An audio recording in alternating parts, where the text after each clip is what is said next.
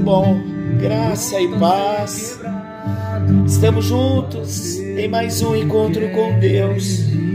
Eu sou o pastor Paulo Rogério da Igreja Missionária no Vale do Sol, em São José dos Campos. Hoje eu começo o encontro com Deus com lágrimas.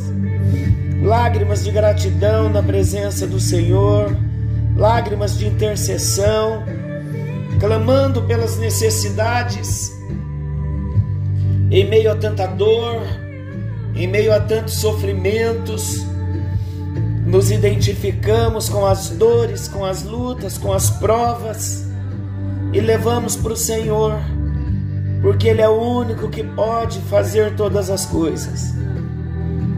Se você está abatido, entristecido, pesado com as lutas, entrega tudo para o Senhor, descansa, entrega o teu caminho ao Senhor, confia nele e o mais ele fará. Aquilo que nós não podemos fazer, ele pode.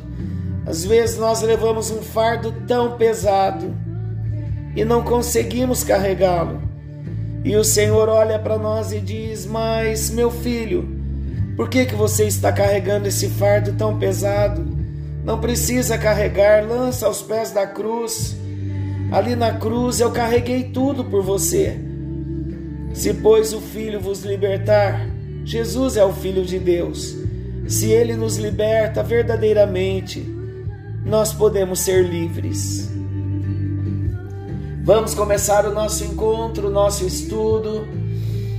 Estamos falando da graça do Senhor e nós estamos concluindo este assunto.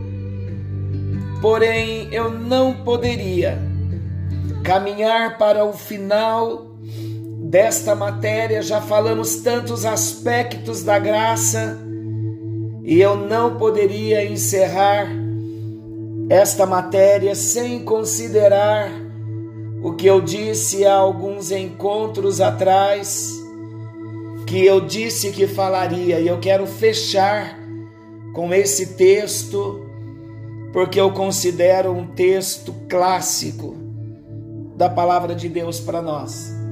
Segundo aos Coríntios 12, no versículo 9, o apóstolo Paulo, depois de ter orado, pedido por três vezes para que Deus retirasse dele o espinho da carne, Deus disse: A minha graça te basta, porque o meu poder se aperfeiçoa na sua fraqueza.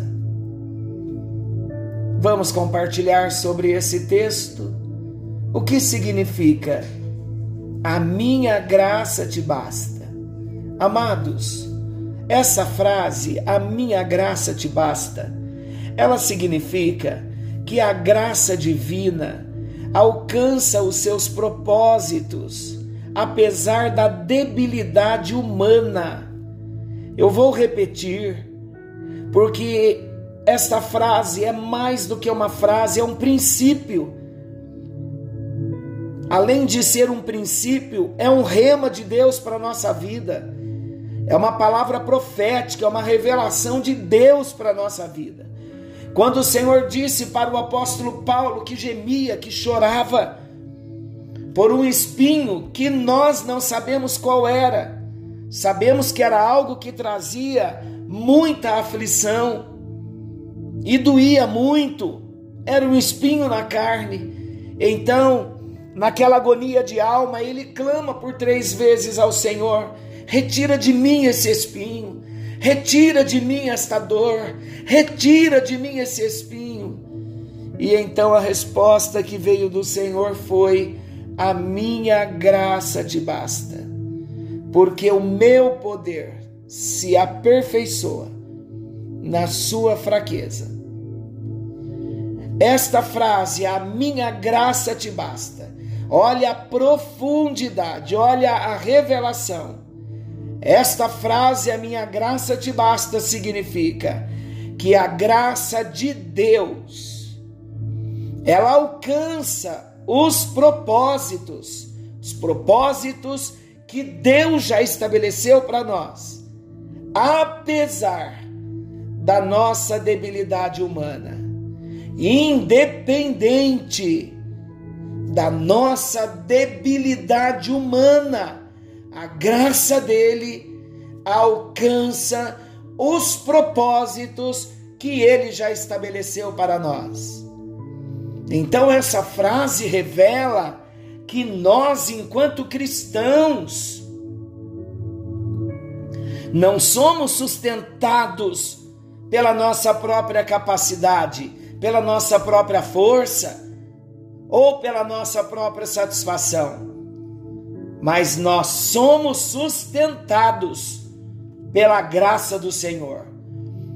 Quando o apóstolo Paulo pediu ao Senhor que o livrasse de algo que lhe fazia sofrer, ele ouviu como resposta exatamente estas palavras que eu já proclamei e proclamo de novo.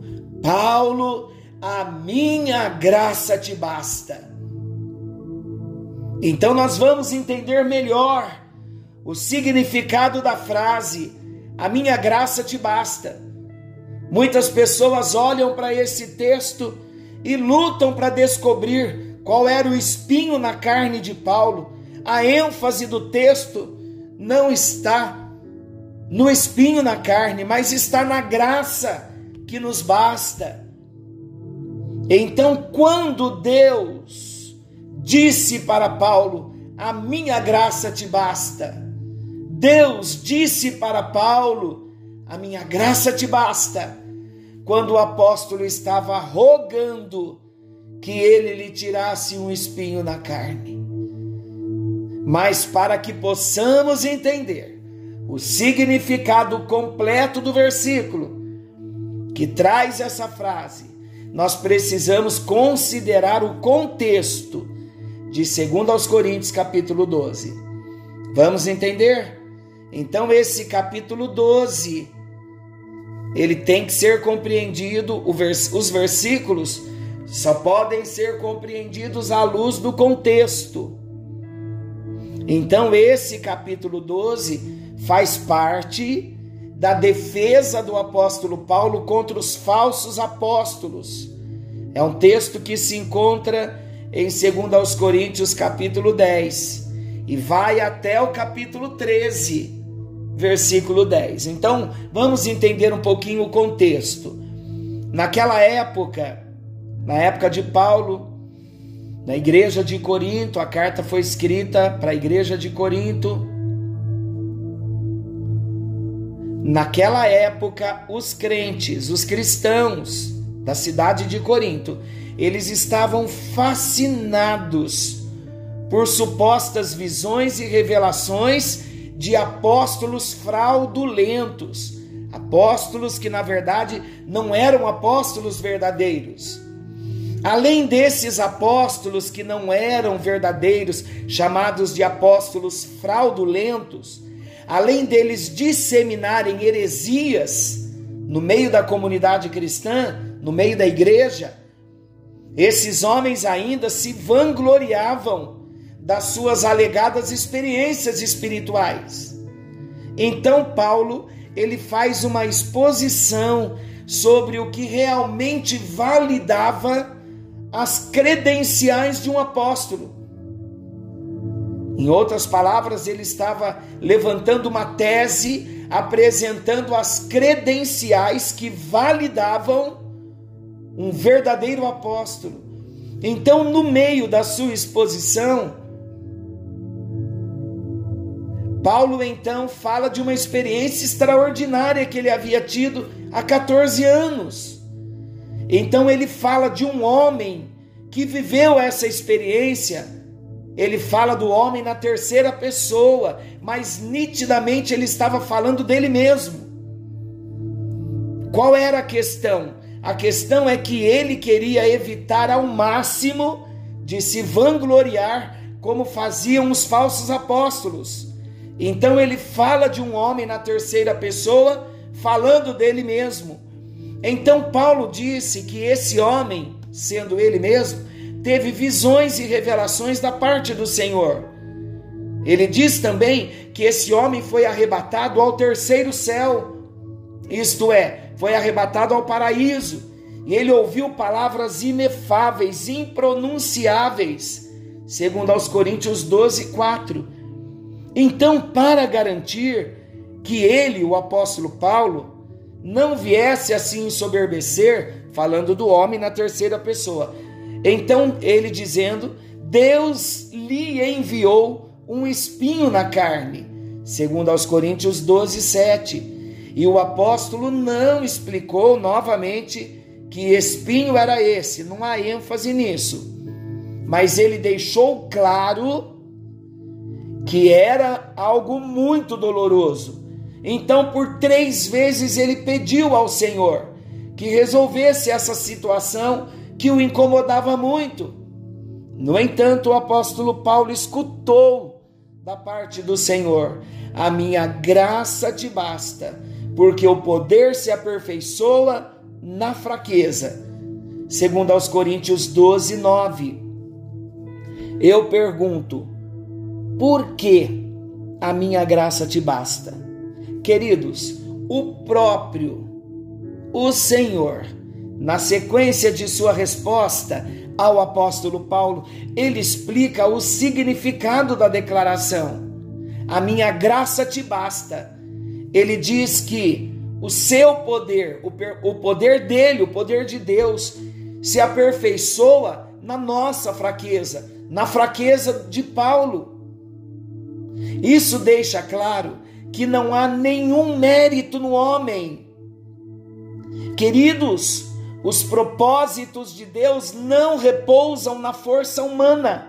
Falamos muito sobre isso. Ao contrário, quanto mais fraco é o homem, mais o poder da graça de Deus é revelado. Isso porque a graça divina, a graça de Deus, ela é revelada em seu poder que não é frustrado por causa dos defeitos humanos. Olha que maravilhoso sabermos isso a graça de Deus revelada em seu poder não pode ser frustrada pelos defeitos humanos e nem é dependente também de qualquer qualidade do homem. É interessante nós sabermos que Paulo fala da resposta que ele recebeu de Cristo no tempo verbal perfeito, preste atenção nisso. No grego, ele literalmente estava dizendo assim: ele me tem dito: a minha graça é suficiente para você. Sabe o significado dessa frase? Ele me tem dito no tempo perfeito, lá na língua grega. Isso enfatiza que a resposta do Senhor sobre a suficiência de Sua graça é permanente. Ela não serviu apenas para Paulo, mas serve também para mim serve para todos os crentes, em todos os lugares e em todos os tempos. Está falando para mim e para você, meu amado. A graça de Deus basta para minha vida e para você. Por que tanta aflição? A graça do Senhor nos basta. A graça do Senhor é suficiente. Paulo não recebeu do Senhor uma resposta positiva com relação ao problema que lhe atormentava.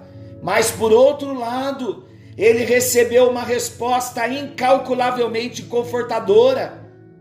Ao escutar do Senhor, a minha graça te basta, porque o meu poder se aperfeiçoa na fraqueza.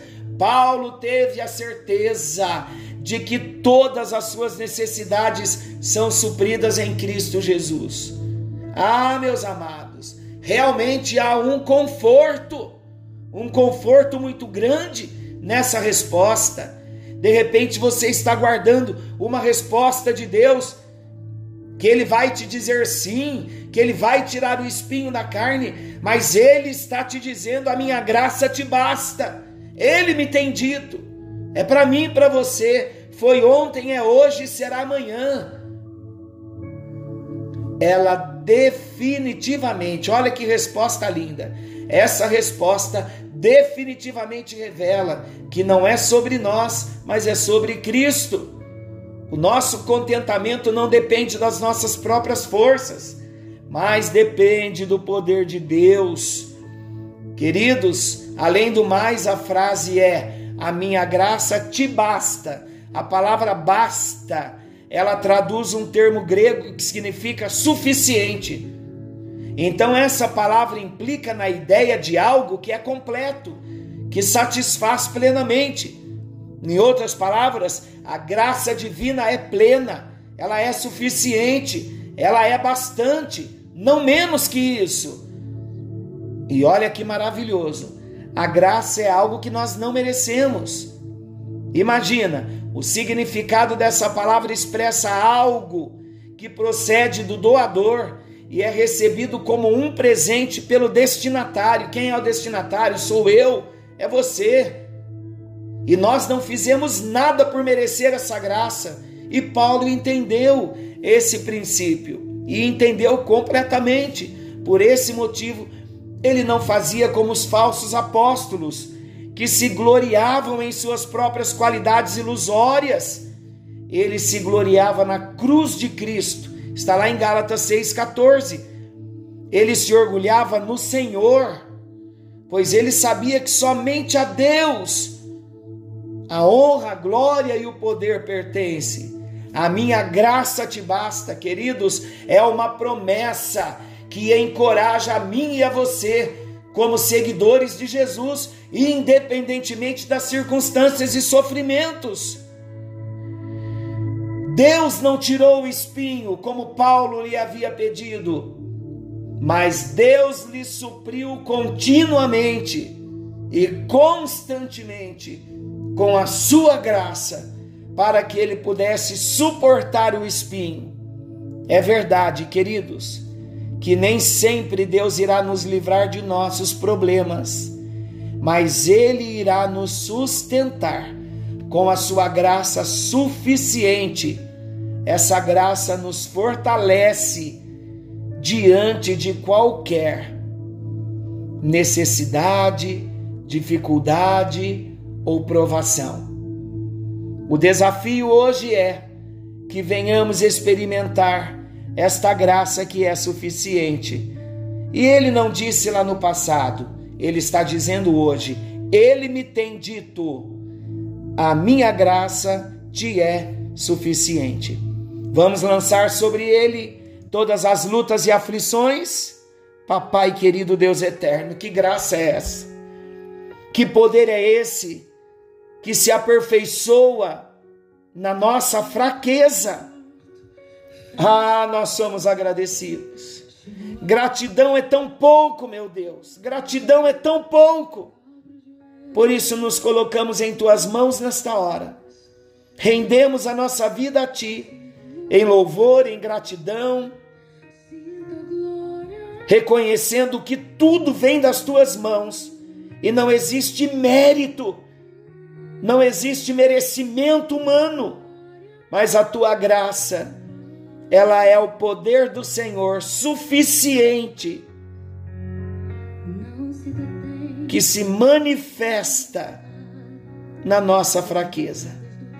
Muito obrigado, meu Deus nós vamos viver a partir de agora, desfrutando desta graça, esta graça que nos é suficiente. Vamos experimentar desta graça e vamos viver de um modo diferente por causa desta graça que nos alcançou, mesmo sem nós termos merecimento algum. Muito obrigado a Deus por esse tempo desta doutrina, a graça do Senhor continue nos guardando e nos abençoando e nos instruindo na próxima doutrina da salvação que vamos ver no próximo encontro. Guarde a nossa vida, que a graça seja presente na nossa vida em todo tempo, para a tua glória e para o teu louvor. Nós oramos em nome de Jesus. Amém. E graças a Deus. E agora, o que fazer? Usufrua da graça, dependa da graça, se fortaleça na graça, agradeça pela graça. O salmista diz: A tua graça, ela é melhor do que a vida. Se não é a graça de Deus, nós não conseguimos nos manter em pé. Forte abraço, querendo o bondoso Deus, estaremos de volta amanhã, nesse mesmo horário, com mais um Encontro com Deus. Forte abraço, fiquem com Deus e até lá. Deus os abençoe.